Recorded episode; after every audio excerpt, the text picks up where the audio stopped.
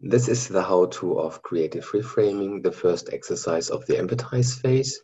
Goal is to get a more specific idea of your how might we challenge and find a focus. Why that? Because quite often design challenges are phrased very generic and you need to narrow down the challenge to achieve to something achievable. So what you need to do that is only your how might we challenge, of course, a virtual whiteboard and all your teammates. This needs to be done definitely with all your teammates together. So your flip chart might look like that.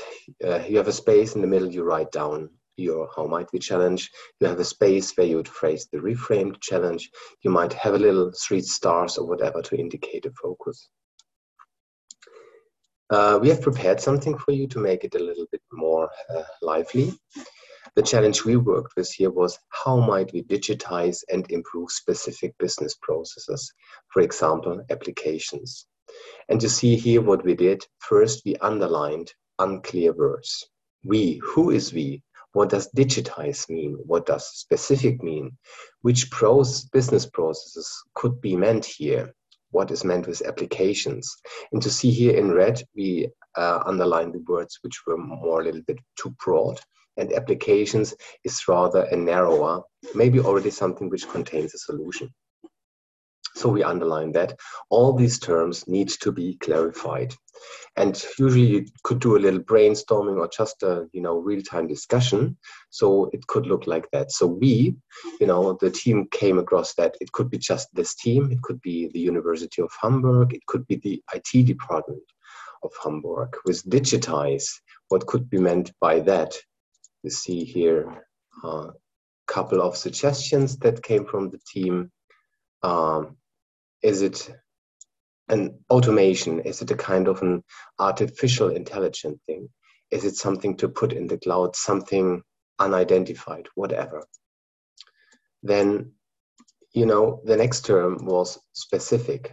What could specific mean? Is it just a specialized business process? Is it a focused business process or something which will be named by IT at another discussion? Here which business processes might a university have? And here came a couple of suggestions. It could be relating to employee management business processes relating to students management uh, to services for students or external marketing. And thinking about that term application what could this mean? You know smartphone app a specific smartphone app for example any software applications. And then there came the question which business processes at the University of Hamburg are already available through an app. And then, you know, the team had the discussion that there is indeed already an app which is called the UHH mobile app, which serves employees and students. There is so there is something already existing. Having done that, you know, the team needed then uh, to focus and they came to the conclusion that it's that team and they like the term improve rather than digitize and uh, the they decided to put that specific focus on the UHH mobile app. So this was the way in their discussion or even in their voting uh, to reframe the challenge to a sentence like this How might this team improve the mobile app of the University of Hamburg? What do you use this for?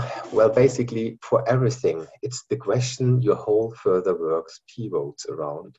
And be aware that in the design thinking process ahead, you might need to revisit the reframe challenge and reframe it again. For example, in case the empathize research might bring up aspects which make you recognize that the focus that you put with your DT challenge is not the right one. So please feel free to do that as well.